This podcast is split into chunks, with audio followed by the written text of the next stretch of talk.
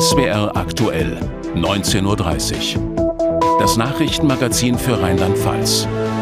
Mit Jan-Boris Rätz und Dorit Becker. Guten Abend. Die Polizei wurde am Morgen zu einem Verkehrsunfall gerufen in Sembach, einer 1000 Einwohner Gemeinde bei Kaiserslautern, und entdeckte eine erschossene Frau hinterm Lenkrad. Ein automatisches Notfallsystem hatte den Rettungskräften einen Verkehrsunfall mit zwei Autos gemeldet.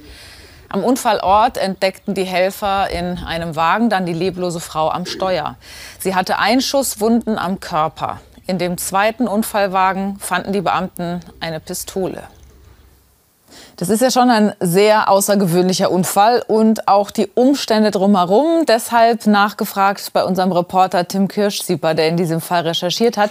Also es hat kein Zeuge die Polizei gerufen, sondern dieses automatische Notrufsystem. Wie genau ist das abgelaufen? Mhm, dieses System, E-Call genannt, das äh, benutzt Mobilfunk und äh, GPS um äh, nach schweren Unfällen die Rettungsleitstelle, also die 112, automatisch zu kontaktieren.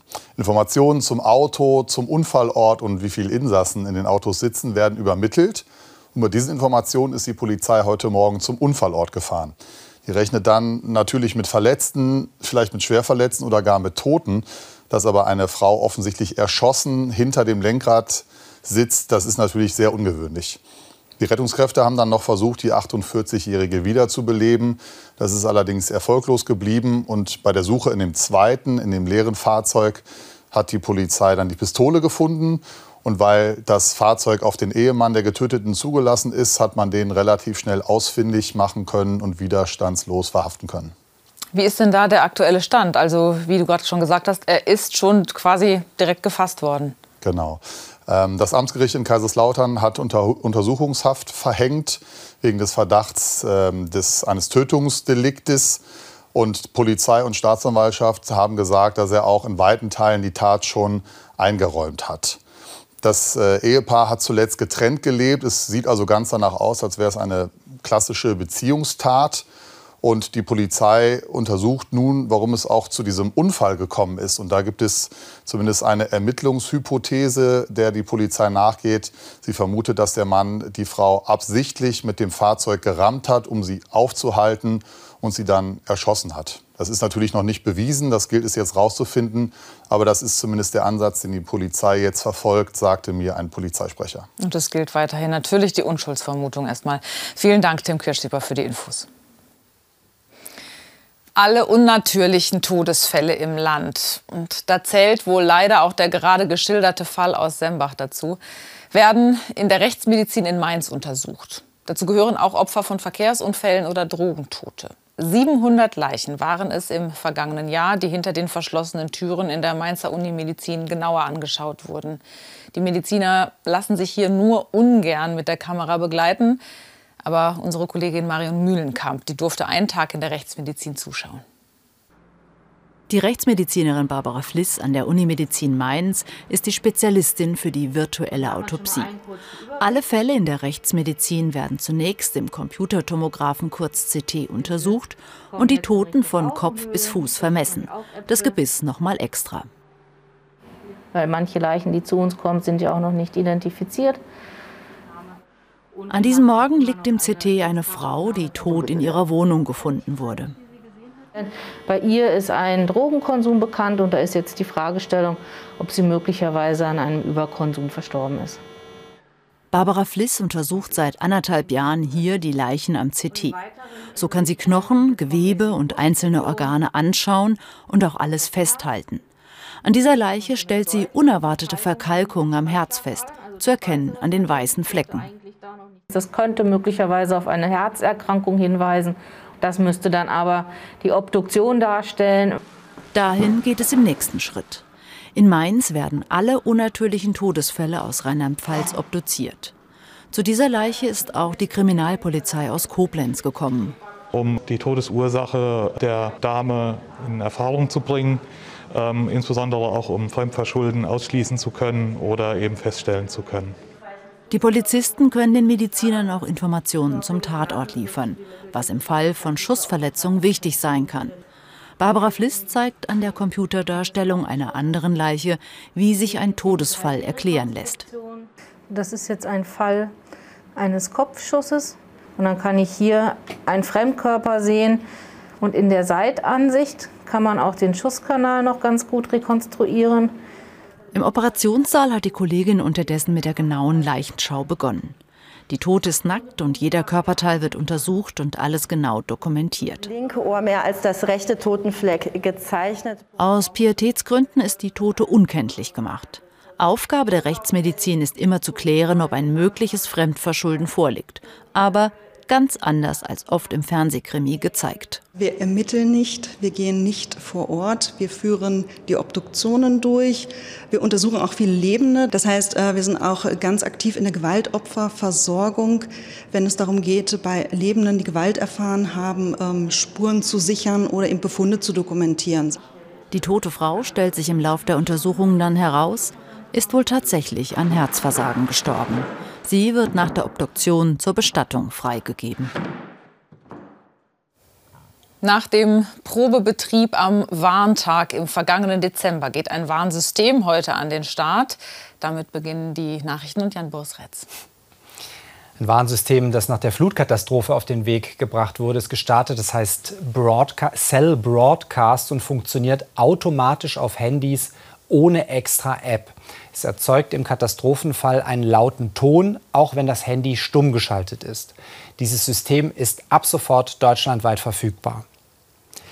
Hochwassergefahren im Land aktuell und auf einen Blick erkennen, das geht jetzt mit einer interaktiven Karte im Netz. Umweltministerin Eder hat den neuen Online-Auftritt des Hochwasservorhersagedienstes vorgestellt. Die neue interaktive Karte kann zeigen, in welchen Regionen Überschwemmungen drohen. Außerdem kann sie aktuelle Flusspegelstände angeben. Das neue Portal gehört zu einem Plan für Hochwasserschutz, den die Landesregierung im vergangenen September veröffentlicht hat. In Biblis ist am Nachmittag der zweite von insgesamt vier Kühltürmen des ehemaligen Atomkraftwerks kontrolliert zum Einsturz gebracht worden. Das Kernkraftwerk wurde nach dem Atomausstieg Deutschlands infolge der Fukushima-Katastrophe 2011 stillgelegt und wird seit 2017 zurückgebaut.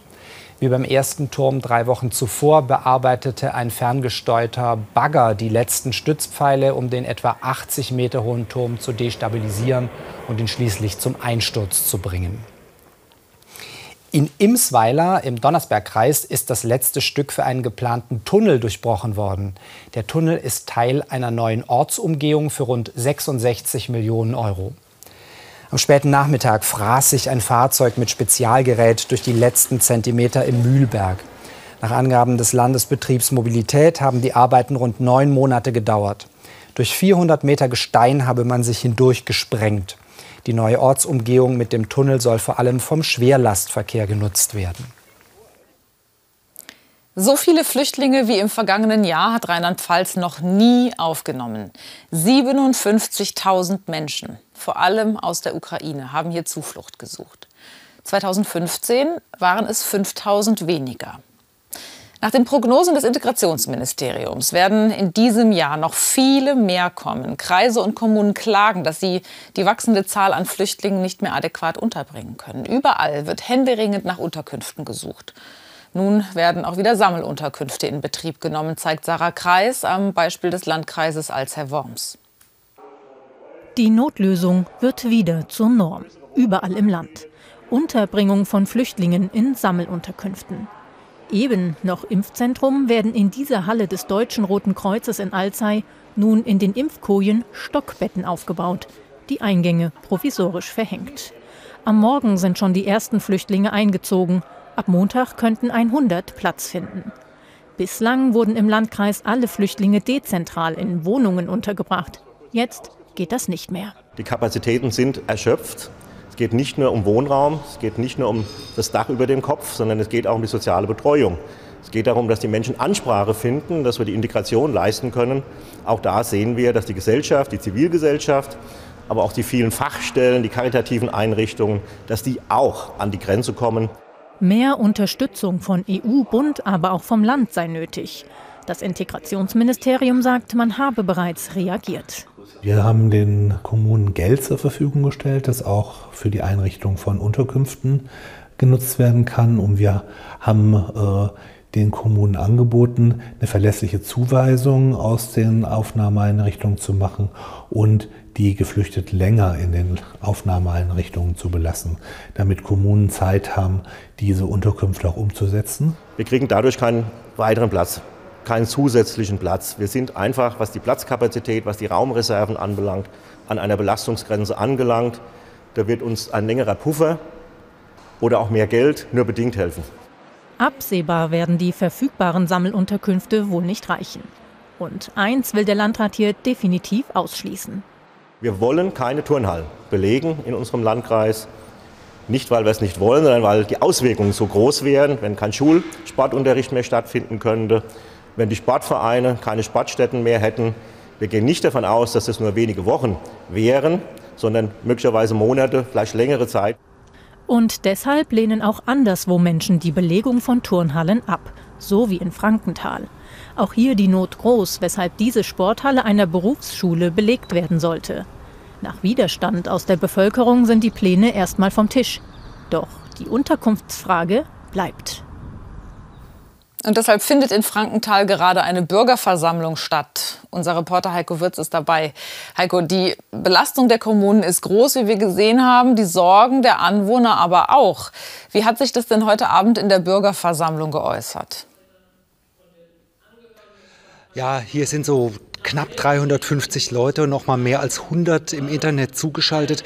Und hier vor Ort hat es schon, am Anfang war es relativ ruhig und dann hat es doch schon ordentlich Gegenwind gegeben, hämische Zwischenrufe, wenn der OB was gesagt hat, Applaus an der falschen Stelle, ähm, also für den OB und auch schon kritische Fragen. Äh, jetzt äh, geht es gerade gesittet zu, es stehen aber noch mehrere Bürgerinnen und Bürger an den Mikrofonen oder Mikrofon, um ihre Fragen zu stellen. Also schon richtiger Gegenwind hier für die Stadt. Jetzt hat die Stadt Frankenthal schon Unterkünfte und Wohnheime bereitgestellt. Fast 600 Personen, die werden sogar schon untergebracht. Man geht aber davon aus, dass demnächst sogar jeden Monat 20 neue Flüchtlinge kommen. Wo will die Stadt die denn unterbringen, wenn nicht in der Turnhalle? Ja, das ist nämlich genau eine gute Frage. Also es gibt 100 Plätze in einer Flüchtlingsunterkunft, die sollen noch ausgebaut werden. Also diese Plätze sollen noch kommen. Es sollen auch auf einem Parkplatz Container gebaut werden. Auch das sind noch mal 100 Plätze und es werden natürlich jede Menge Wohnungen gesucht, dezentral in allen Stadtteilen, um eben genau das zu vermeiden, dass eben Turnhallen belegt werden müssen. Das ist das letzte Mittel, hat heute hier ein Vertreter der Stadt gesagt, oder soll es sein so wie Frankenthal geht es vielen Kommunen im Land, auch eben schon im Beitrag gesehen. Das ist echt eine riesengroße Herausforderung. Gibt es denn ja so ein gewisses Verständnis dafür von Seiten der Bürger?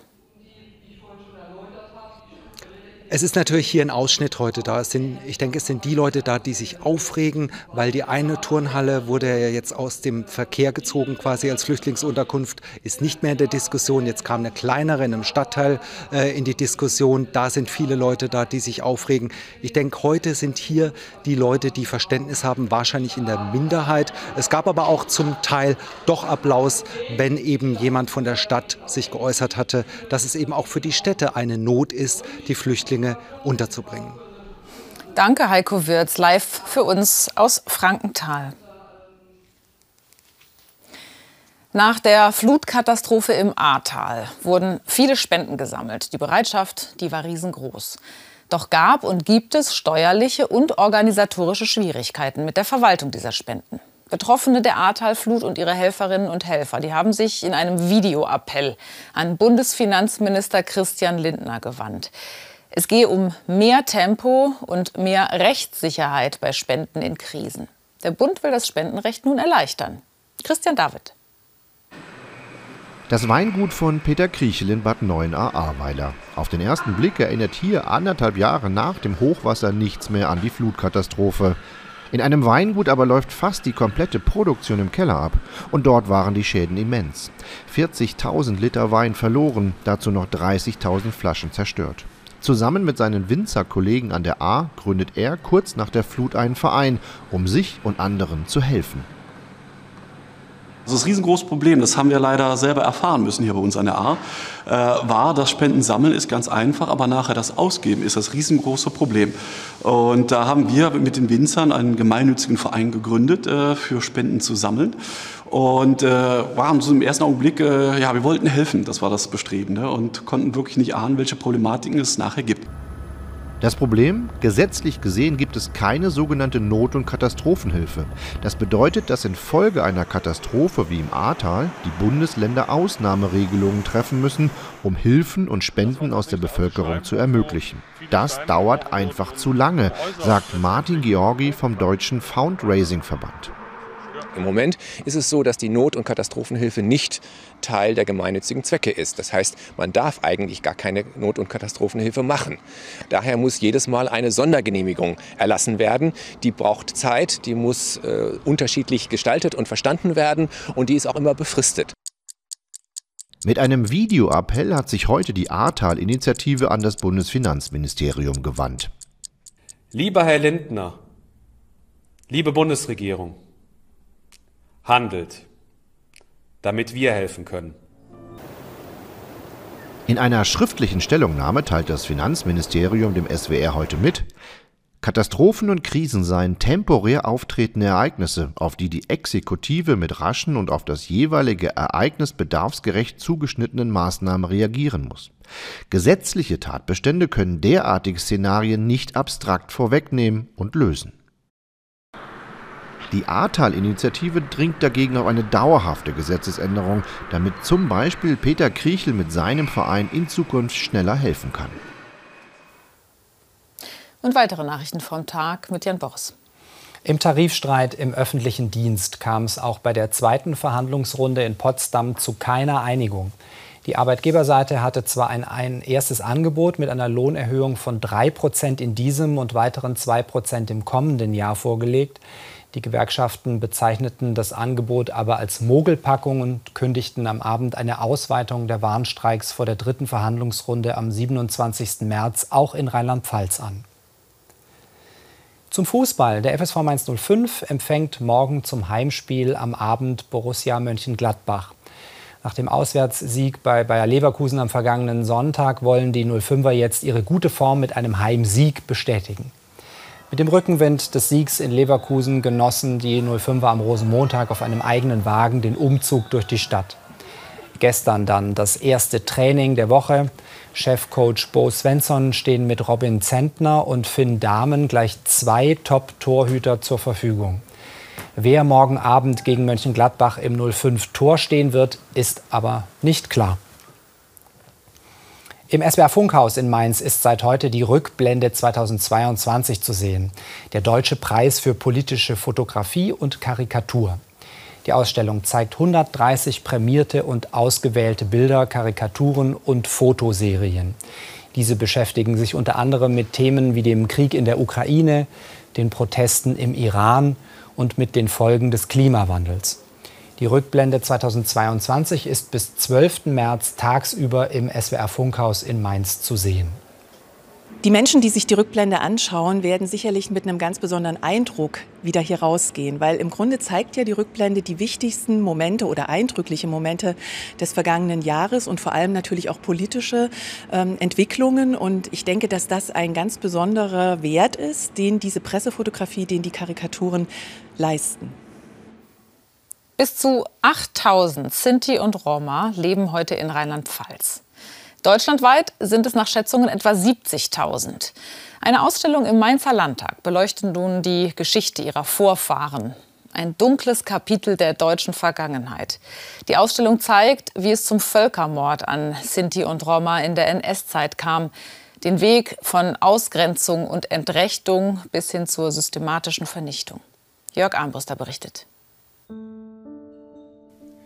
Sonja und Senta. Die zwei Schwestern aus Heidelberg wurden im Mai 1940 deportiert.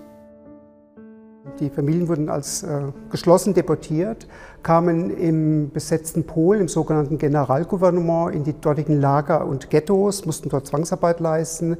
Die meisten sind dort umgekommen. Eine halbe Million Sinti und Roma wurden in den Konzentrations- und Vernichtungslagern ermordet. In Auschwitz-Birkenau gab es sogar ein sogenanntes Zigeunerlager. Die Menschen, die Sie hier sehen, die kamen alle nach Auschwitz. Die wurden familienweise deportiert. Die meisten sind umgekommen. Aber zu diesem Zeitpunkt, als diese Bilder gemacht wurden, wussten sie noch nichts von Auschwitz. Und es ist sehr, sehr wichtig, dass wir verstehen lernen, dass man Menschen zu Opfern macht, dass sie aber nicht als Opfer geboren werden. Opfer von Diskriminierung werden Sinti und Roma aber noch heute. Das wurde auch bei der feierlichen Eröffnung der Ausstellung im Landtag thematisiert. Es gibt heute sehr viele unserer Menschen, die eben nicht sagen, dass sie Sinti und Roma sind, weil sie befürchten müssen, dass diese Narrative, die damals von den Nazis auch äh, ganz bewusst in die Öffentlichkeit getragen worden ist, um den Holocaust zu rechtfertigen, heute auch noch existent sind. Gehört und sichtbar werden in der Gesellschaft. Auch dafür soll diese Ausstellung im Landtag sorgen. Schulklassen sind eingeladen, Besuchergruppen werden auf diese Veranstaltungen hingewiesen, aber es finden auch jetzt eine ganze Themenwoche statt. Also diese Ausstellung ist der Auftakt einer ganzen Veranstaltungsreihe und wir werden auf vielfältige Weise die Besuchergruppen dieser Ausstellung näher bringen. Den Schwestern Sonja und Senta blieb glücklicherweise das Schlimmste erspart. Sie haben den Krieg überlebt. Eine junge Sintica lebt mit ihrer Familie in Germersheim. Destiny Balzo. Unser Reporter Heiko Wirz hat die junge Frau besucht und mit ihr auch über ihre Familiengeschichte gesprochen. Destiny Balzo ist ein kreativer Mensch. Sie malt sehr gerne und macht Musik. Die 18-Jährige aus Germersheim ist Sintica. Sie selbst sei deswegen noch nie diskriminiert worden, sagt sie. Andere Sinti und Roma, auch ihre kleine Schwester, aber schon genau aus solchen Gründen haben halt dann manche Angst, ihre Identität preiszugeben und sagen, ja, ich bin eine Sintetzer oder ich bin ein Sinto oder so. Also ich bin froh, dass ich so eine Erfahrung nicht gemacht habe. Also bei mir war es immer eher so, wenn ich gesagt habe, ja, äh, ich bin Sintetzer, dass die Leute Interesse gezeigt haben. Ihre Familie wurde in der Nazizeit diskriminiert. Mindestens ein Familienmitglied ist in einem KZ gestorben. Als Kind ahnte Destiny Balzo nichts vom Schicksal ihrer Familie als man es dann so erfahren hat, das war dann schon ein Schock, vor allem wenn man genau die Details weiß, was alles passiert ist. Ich finde es gut, dass ich darüber Bescheid weiß. Wenn ich nicht darüber Bescheid weiß, kann ich es nicht meinen Kindern erzählen, die können es nicht ihren Kindern erzählen. Und somit wird vergessen, dass unserer Familie sowas passiert ist. Im Mai 1940 wurde die Familie aus Rülsheim deportiert. Judith Dellfeld, die Oma der 18-Jährigen, hat ihr sehr viel über diese Zeit erzählt in ihrer Sprache. Ja, aber den genau eigentlich weg. Sechs Kinder und zwei Erwachsene lebten hier, das Haus wurde abgerissen. Destinys Uropa kam ins KZ. Ich finde, man vor Ort ist, dann fühlt es sich noch mal ein bisschen anders an, weil dann kann man sich das Ganze so bildlich vorstellen, wie hier mal ein Haus stand, wo eine ganze Familie gewohnt hat. Und ich meine, jetzt sieht man ja, man ist hier und hier sieht man nicht mehr, dass hier mal ein Haus überhaupt gestanden war. Also es ist einfach nichts mehr. 1949 kam die Familie zurück aus Zwangsarbeit und Lager und wurde quasi zwangsumgesiedelt an den Ortsrand von Rülsheim. In fünf Wohnwagen, ohne Wasser, ohne Strom. Aus ehrenwerten Bürgern wurden bewusst Zigeuner gemacht, sagen Destinys Großeltern. Die Enkelin ist froh, dass sie auch diesen dunklen Teil der Familiengeschichte kennt.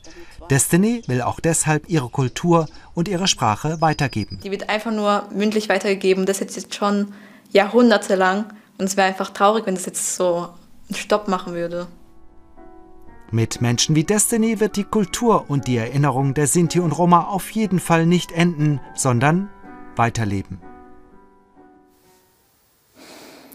Der erste FC Kaiserslautern, der hat jetzt nach zwei Niederlagen in Folge wieder ein Heimspiel am Samstag am Betzenberg vor der Brust. Gräuter Fürth kommt nach Lautern.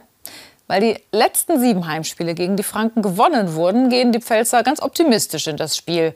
Könnte ja ein gutes Omen sein. Unser SWR-Sportkollege Jürgen Schmidt mit dem Vorbericht. Es wird auch auf den FCK Anhang am Betzenberg ankommen, ob die Profis erfolgreich spielen gegen Fürth. Es werden so rund 40.000 wieder dabei sein und dem Gegner das Leben so schwer wie möglich machen. Wenn das hier ein Hexenkessel ist, ist es äh, sehr unangenehm hier zu spielen. Die äh, pushen uns auch in schwierigen Situationen nach vorne. Äh, die letzten Prozentpunkte werden immer von den Fans rausgeholt. Ob, ob man zurückliegt oder ob man führt, das ist vollkommen egal. Das ist immer schön zu wissen, dass die hinter einem stehen. Die zwei Auswärtsniederlagen in Folge haben das Team nicht zurückgeworfen, erzählt man uns. Der Trainer hat alles analysiert, Fehler wurden erkannt. Zumal man ja in Paderborn auch hätte Remis spielen können. Chancen waren da, wie hier die von Terence Boyd. Aber der Trainer reagiert schon mal leicht aggressiv, wenn man diese zwei Niederlagen zu negativ sieht. Ist das so ein kleiner Kratzer am Ego der Mannschaft? Also jetzt sollten wir mal langsam auch die Kirche im Dorf lassen. Also die Frage finde ich jetzt schon äh, sehr negativ gestellt, wenn man sieht, äh, dass wir von den ersten vier Spielen drei Auswärtsspiele haben. Wir haben auch gegen Paderborn ein hochanständiges Spiel gemacht. Wir hatten mehr hochkarätige Torchancen. Und jetzt wollen wir das schlecht reden, da bin ich nicht bei Ihnen. Lautern steht ja auch immer noch oben mit dabei, auf Rang 5. Natürlich wollen die Profis den Ergebnistrend stoppen und einen Heimsieg schaffen. Möglich ist der und die Mannschaft steht fest zusammen. Wir sind sehr stabil. Ich glaube, dass wir trotzdem mit Selbstbewusstsein auftreten können, trotz zwei Niederlagen jetzt in Serie. Aber wir wissen, was wir können. Wir haben es in der Vergangenheit gezeigt, dass wir auch mit Rückschlägen umgehen können und dass wir da äh, uns nicht verstecken brauchen.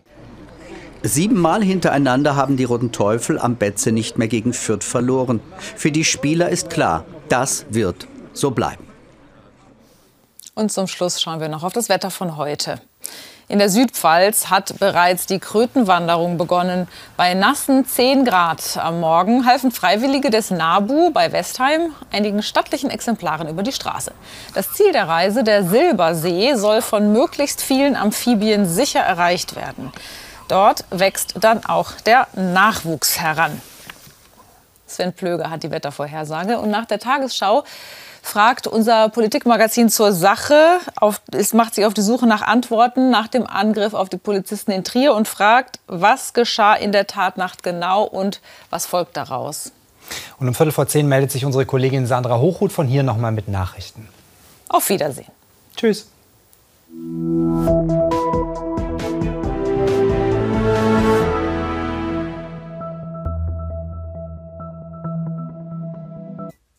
Schönen guten Abend, ich begrüße Sie zu Ihrem Wetter für Rheinland-Pfalz. Es wird kälter, deutlich kälter. Man hat dann fast die Anmutung, dass da die Kalendersituation Winter nochmal von Petrus begriffen wurde. Also es geht tatsächlich deutlich zurück und das alles hängt zusammen mit diesem Tief über dem südlichen Schweden. Sie sehen hier diese Kaltfront, das blaue mit den Dreiecken dran und dahinter läuft dann direkt die arktische Kaltluft in unsere Richtung.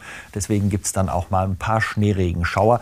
Und das hier, das wird die Front sein. Die liegt im Moment in der Nacht und am Abend noch hier über der nördlichen Nordsee. Jetzt lassen wir den Film mal laufen und Sie können sehen, wie das Ganze direkt von von Norden und zack, dann auch über Rheinland-Pfalz weiter nach Süden vorankommt. Und damit verbunden ist eben die gerade von mir beschriebene Abkühlung. Wir gucken in eine Nacht hinein, wo es sich so darstellt, dass noch alles ziemlich ruhig ist. Später von Norden die Wolken ein bisschen zahlreicher, sonst noch große Lücken in der Wolkendecke. Die Temperaturen morgen früh liegen zwischen einem und sechs Grad. Der morgige Vormittag, da kommt dieses Frontensystem dann zunächst noch gar nicht an. Deswegen hat man immer noch häufiger die Sonne. Am Nachmittag kommt es von Norden und dann gibt es häufiger den Regen. Gegen Abend auf den höchsten Erhebungen des Westerwalds und der Eifel die ersten Flocken mit drin. Das zeigt die Abkühlung an. Der Wind der kommt nach den Temperaturen, deswegen schauen wir erst auf die 5 bis 11 Grad. Der Wind dreht dann nämlich ganz allmählich auf nordwestliche Richtungen. Das ist der Blick auf die nächsten Tage. Der Samstag, ein wechselhafter Tag, Schneeregenschauer, wie gesagt, winterliche Anmutung und danach die Nächte, minus 2 bis minus 5 Grad. Tschüss. Samstag, ein wechselhafter Tag, Schneeregenschauer, wie gesagt, winterliche Anmutung und danach die Nächte, minus 2 bis